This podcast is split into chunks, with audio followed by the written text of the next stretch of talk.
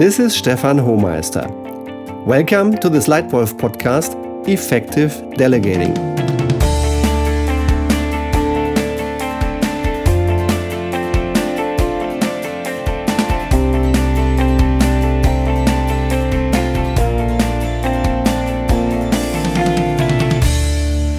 Most of us started their professional careers with responsibility for tasks and projects. You worked as a specialist on a certain thing.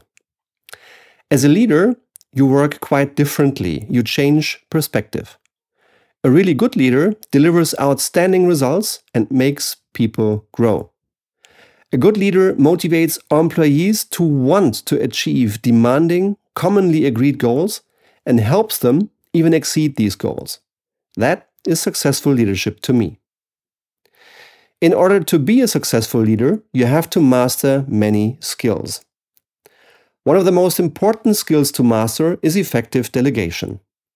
You need to effectively delegate responsibility.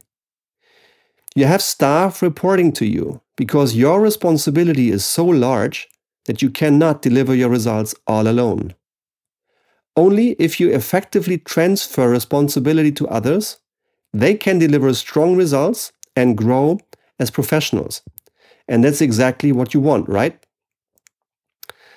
But how do you do that effective delegation? How do you strike the right balance between freedom and control? How do you ensure you give enough space to your employees so they feel empowered to lead the thinking and create excellent solutions and how, on the other hand, do you ensure enough control so you feel comfortable yourself as well? What should you delegate? To whom? And how do you delegate effectively? My initial feeling on my very first day as a young leader, with six direct reports, was immense joy and pride, but also a little fear. I had received full responsibility for a great business, two great brands, and for six people, which I was now allowed to and expected to lead. We started off well, we had strong results. But after a short while, I noticed my first major mistake the mother hen. I delegated way too little, did too much work myself. I immersed myself far too deeply into my staff's project work. That was because at first I asked myself the completely wrong question. I asked, What can I delegate? Due to this wrong question, I delegated by far not enough and kept way too much work on my own plate. A much better way of delegating is to assume you delegate everything to your staff and then ask yourself, what are the very few things that I absolutely must do myself.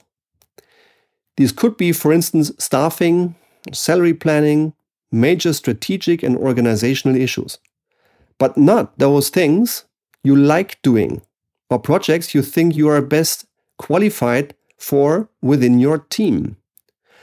Only the things that you really must do yourself. After I started asking this question, I delegated much more we achieved even better results, and my team members grew even faster as professionals. So ask yourself whether all the things you do yourself right now really have to be done by yourself, or whether there is anything else you might be able to delegate. As soon as you're clear on what to delegate, the next question is how you delegate effectively. How do you ensure your subordinate understands the responsibility transferred, is highly motivated, and truly wants to and can deliver a great result? For a successful delegation conversation, I recommend the following five steps. First step identify goals. Precisely. What result do you want? Do not just outline the topic, but set precise targets. What exactly do you want to see as a result? If you just say, Stefan, I need more sales from your business unit, can you please take care? This is not really helpful. Much better, Stefan, I expect your business unit to deliver 12% more sales until the end of next year. Can you please present your initial plan how you will do it by Friday next week?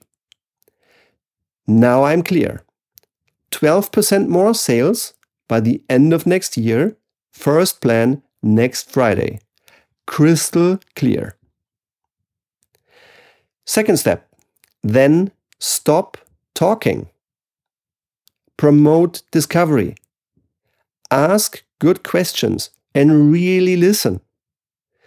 You want to transfer responsibility for a great result to your staff. The solution is therefore in him or her. And to get it from him or her, you don't have to talk, but ask and listen. You do not want your staff to just repeat your best way, right? Without even thinking. She or he is expected to find his own best way, which is perhaps even better than yours. And this is only possible if you ask and listen well. Third step set parameters. You have to keep the right level of control for your subordinate and for yourself to feel comfortable. So you set parameters, you set limits. They give orientation and they help your employees feel secure.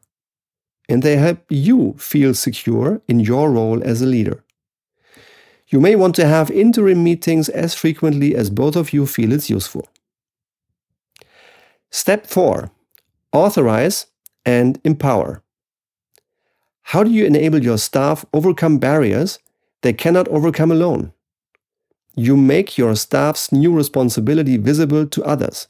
You communicate and you provide resources.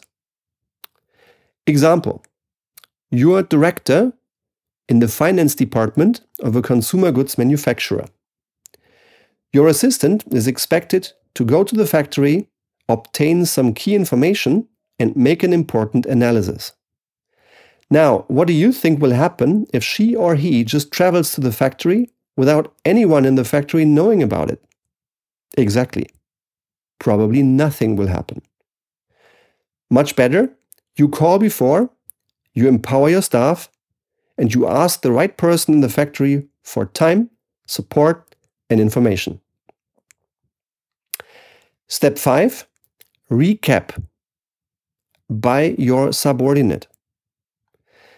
How do you make sure, after all, that at the end of the meeting, the two of you really have the same understanding of agreements and next steps?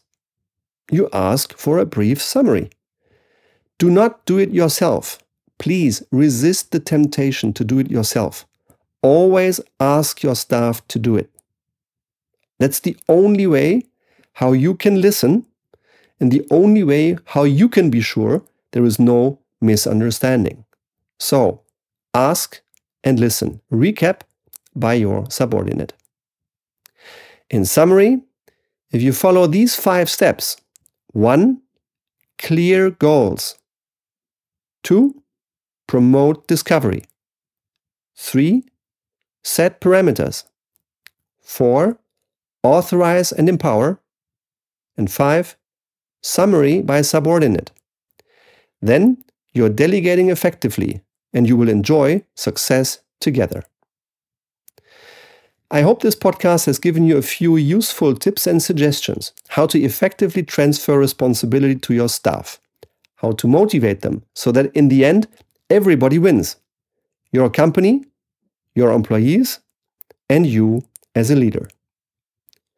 Good leaders are not born, but made.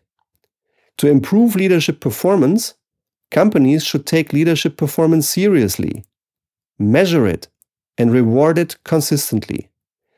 And as a leader, you can constantly evolve and improve yourself. If you're interested in more information and practical solutions on successful leadership, please subscribe to this Leitwolf podcast or visit our website under www.stefan-homeister-leadership.com. We make better leaders through consulting, training, and keynotes. And we look forward to your message. Thank you very much for your attention. Your Stefan Hohmeister.